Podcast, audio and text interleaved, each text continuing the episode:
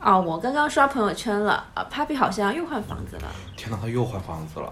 对呀、就是在朋友圈印象里，他好像换了两到三次房子吧？但我觉得在上海房子应该也还蛮常见的。是吗？对啊但是我租房子就是一直换房子，我觉得是一件比较考验体力还有心情的一件事情。啊，确实，你像要是我现在在搬家的话，我觉得那我得搬两两天两夜了吧。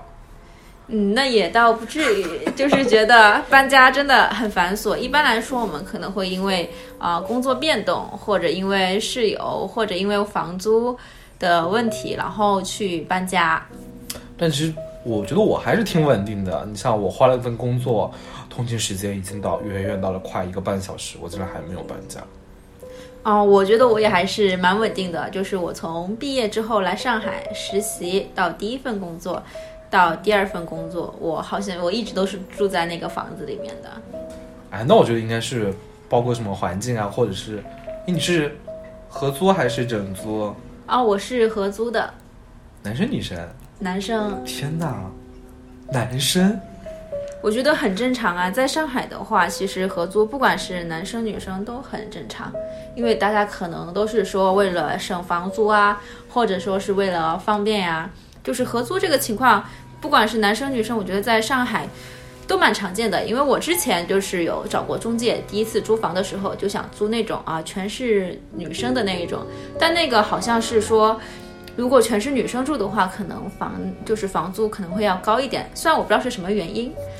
因为其实像我旁边朋友，好像女性朋友啊，他们租房好像都比较抗拒，说会去跟男生合租。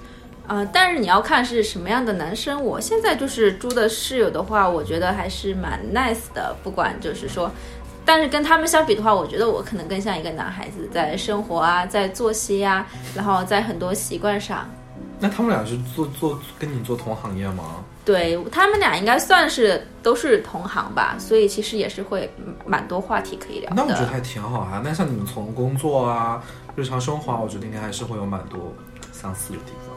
啊，对的，就是我们可以就是说有共同的话题，有共同的兴趣爱好，然后也能 get 到对方的点。就是平时就可能是说我们的合租更像是那种一家人在一起生活嘛。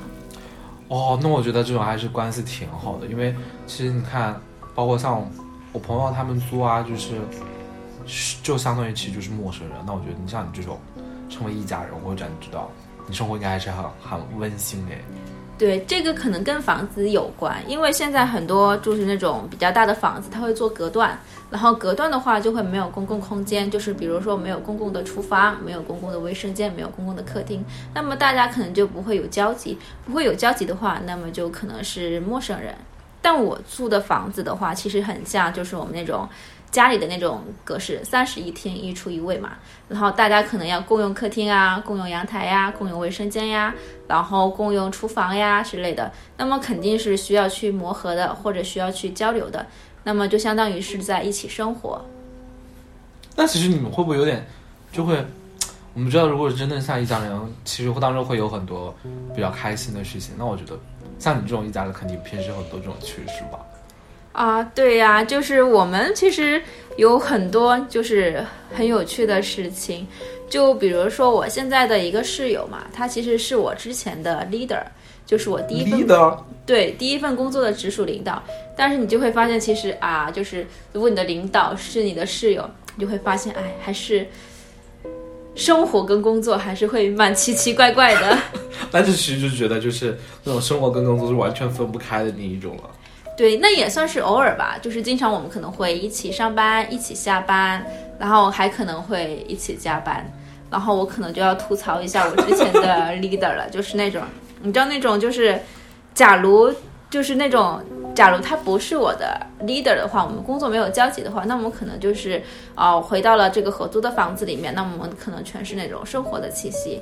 但是现在的那种感觉就是。啊、我们是同事，他又是我的 leader，那么我的生活回到出租屋里的生活，可能还会带很多的工作元素。那种半夜起来教你加班的那一种吗？对的，对的，就是之前就是有一次就是很惆怅，就是那种晚上凌晨，就是公司有一个很紧急的方案要写嘛，然后到那种凌晨三点到四点的时候，有人在敲你的门，跟你叫你的，就叫你在办公室的名字啊，橘子橘子，起来干活啦！就那种啊，真的，你真的当时是那种啊，内心逼了狗了，然后但凡手里有一把刀，可能都要刺向他的那一种了。那我觉得你当时回答了他，我觉得你儿子是个好人了。是的，那么可能作为代价，他有时候会给我一些小恩小惠啊，比如说 小恩小惠，请我吃顿饭啊，看个电影啊，履行一下他作为一个 leader 的职责嘛，然后安抚一下嘛。然后我真的，嗯，跟他就是合租，然后共事的那一段时间，大概有三到四次嘛，经常都是那种干活干到凌晨四五点，或者那种凌晨四五点起来干活，或者周六周日在家一起加班的那一种。那感觉还是一言难尽啊。对，但其实也还好吧，就是就会觉得，哎，我当时就有点后悔，说为什么要跟我的 leader 合租呢？为什么会有这种事情呢？就是那种你知道吗？就是在抖音上经常刷到那种啊啊女下属啊跟 leader 合租啊会发生那种啊很暧昧的事情啊，很奇奇怪怪的事情呀。但是我发现了没有，而是被就是那种无情的压榨，就是那种他知道你什么时候很闲，他知道你什么时候很忙。而且他也就是那种，他把你的作息啊，把你的生活啊、工作时间都把握的死死的，就是有点太资本主义了。这就是工作与现啊，不是，就是梦想与现实的差距。对呀、就是经常看那些就是比较很甜嘛啊，哦我跟领导合租在一起啊，会发生很多有趣的事情啊，比如说会一起做饭啊，一起去吃啊，吃吃喝喝之类的。我说，对我说这个其实是有的，但是我们并没有那种。就是会发生那种，嗯，很奇奇怪怪、很美妙的事情。我们更多的是那种工作上的互相折磨。哎，那刚刚提到有说你们有做饭啊这种，那平时会是你做饭比较多，还是你的 leader，还是说你的另外一位室友？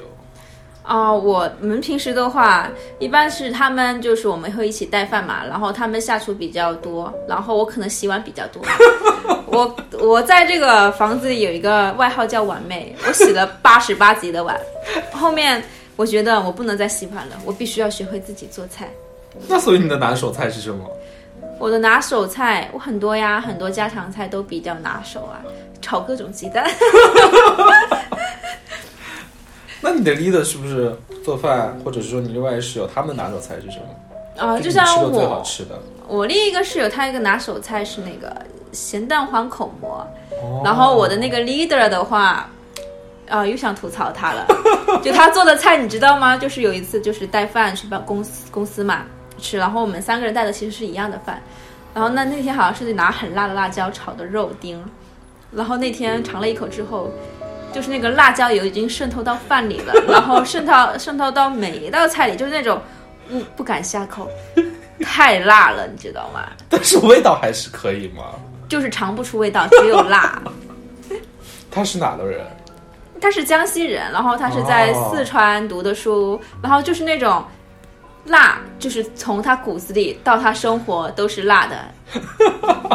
那其实我知道江西好像还是蛮能吃辣的。嗯，对的，对的，他是格外能吃辣。当时真的是中午就饿着，就是吃了一口就啊不行了，我再吃下去我可能要胃要烧掉了。但是我觉得还挺好吃的啊，有些辣菜我觉得还是挺开胃的。啊，也是的，但是这个是不可否认的，但是视情况而定嘛。像我现在那位领导就是特爱吃辣的领导，他现在好像已经不能吃辣了。为啥？就是从他的饮食，他现在开始偏清淡了，然后吃到我觉得嗯一般辣的东西，他会辣到那种发出声音。他可能是年纪大了，对，可能也是作孽做多了。嗯，那那沐风你这边的话，就是说有没有，就是说有没有室友啊，或者有人跟你合租啊，或者有没有什么发生一些很好玩的事情呀？我觉得我还好哎，就是有一件事情就是，你知道男孩子嘛，可能都比较爱鞋子，啊、理解。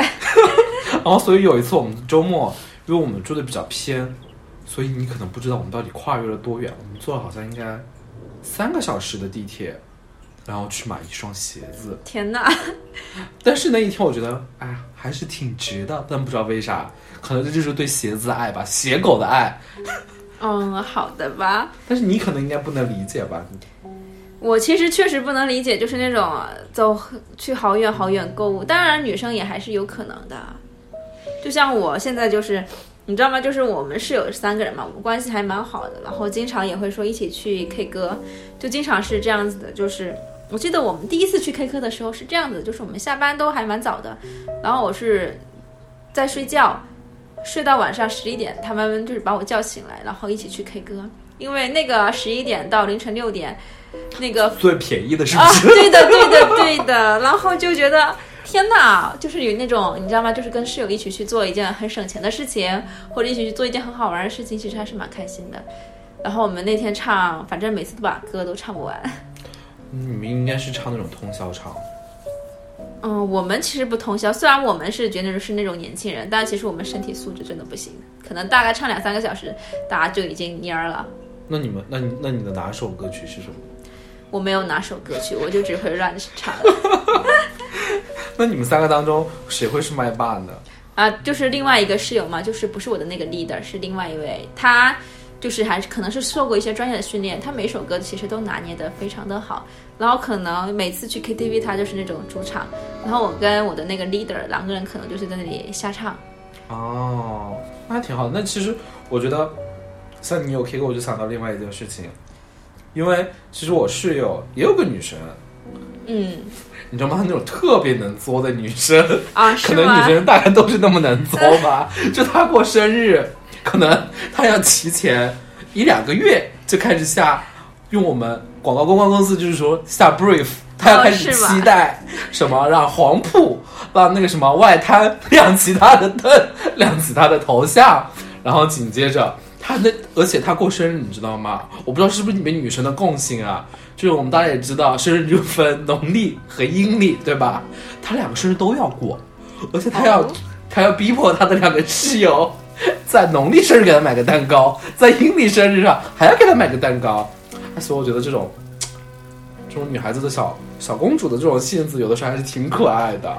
嗯，是吗？然后我室友的话，关于过生日这件事情，我室友她呢还是嗯。呃他比较有仪式感吧，只能这么说。他比如说啊，需要我们给他布置房间呀，然后吹小气球呀，然后可能要让我们去偷偷的给他准备蛋糕呀，或者呢，我们要给他买花呀之类的，还要说啊，在云柜啊，在蜂巢上面给他投广告呀这些，而且甚至就是觉得他应该去海底捞啊 过个生日，就也不能说他作嘛，就是可能比较向往仪式感嘛。当然，一个男孩子这么喜欢仪式感的话，可能会比较难找女朋友。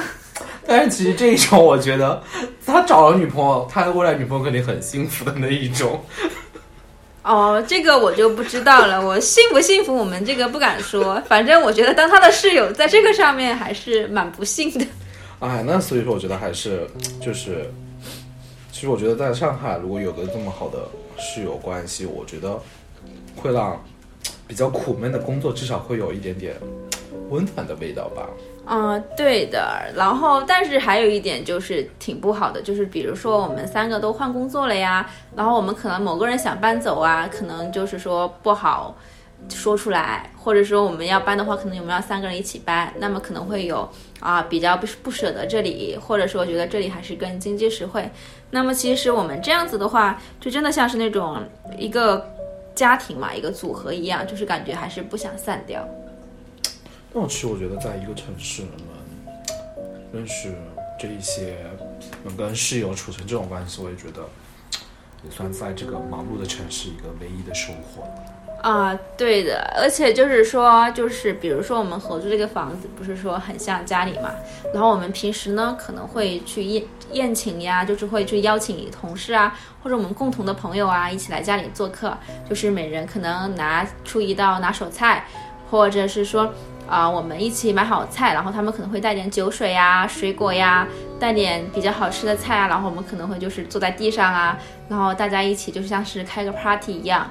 然后可能在什么端午节啊、中秋节啊，大家会一起聚一下，就是因为大家都可能是沪漂嘛，就是离家都比较远，那么大家聚在一块儿的话，其实还是非常温馨的。对的，那其实我觉得，其实，在租房啊这种事情上，我觉得每个人都会有不一样的选择吧。然后，就是像橘子，他认识了这么好的室友，其实我的室友也挺好的。那其实就是说，在未来的生活就就是希望两个人都可以在未来一直会有一个很好的室友，然后也希望就是未来上海租房的那些人，就是除了工作，那生活或租房这件事也可以不要那么闹心，圆圆满满吧。对呀、然后就是说，其实租房的话，就是会提升，就是你租的房子是怎样的，跟你的幸福感是完全是挂钩的。然后我这套房子的话，我觉得租下来的话，幸福感还是蛮强的。就是可能会有一种那种想要把它占为己有，把它买下来的冲动吗？肯定想过，当然也只能是想想。那好了，那其实本期节目我觉得大概就是给大家分享一些租房生活中的小乐趣，反正也是祝大家就是在新的一年也马上要过年了嘛，那就祝大家每个人都牛气冲天，牛租一气满满，套好房，对，找一个好室友，对对，对拥有一个非常幸福的生活。对对对，每个人都在新的一年都会红红火火吧。好的那，那沐风，你下次准备什么时候换房子呢？哎，这个我觉得可能就是看缘分了，看缘分了。不过换房子的时候，肯定会有出一期新的节目和大家聊一聊啦。那本期节目就到这样结束喽。那也感谢我们的橘子姑娘再一次来到我们的播客间，和我们一起聊故事。下一次嘉宾会是谁呢？大家可以一起共同期待一下。拜拜。拜拜。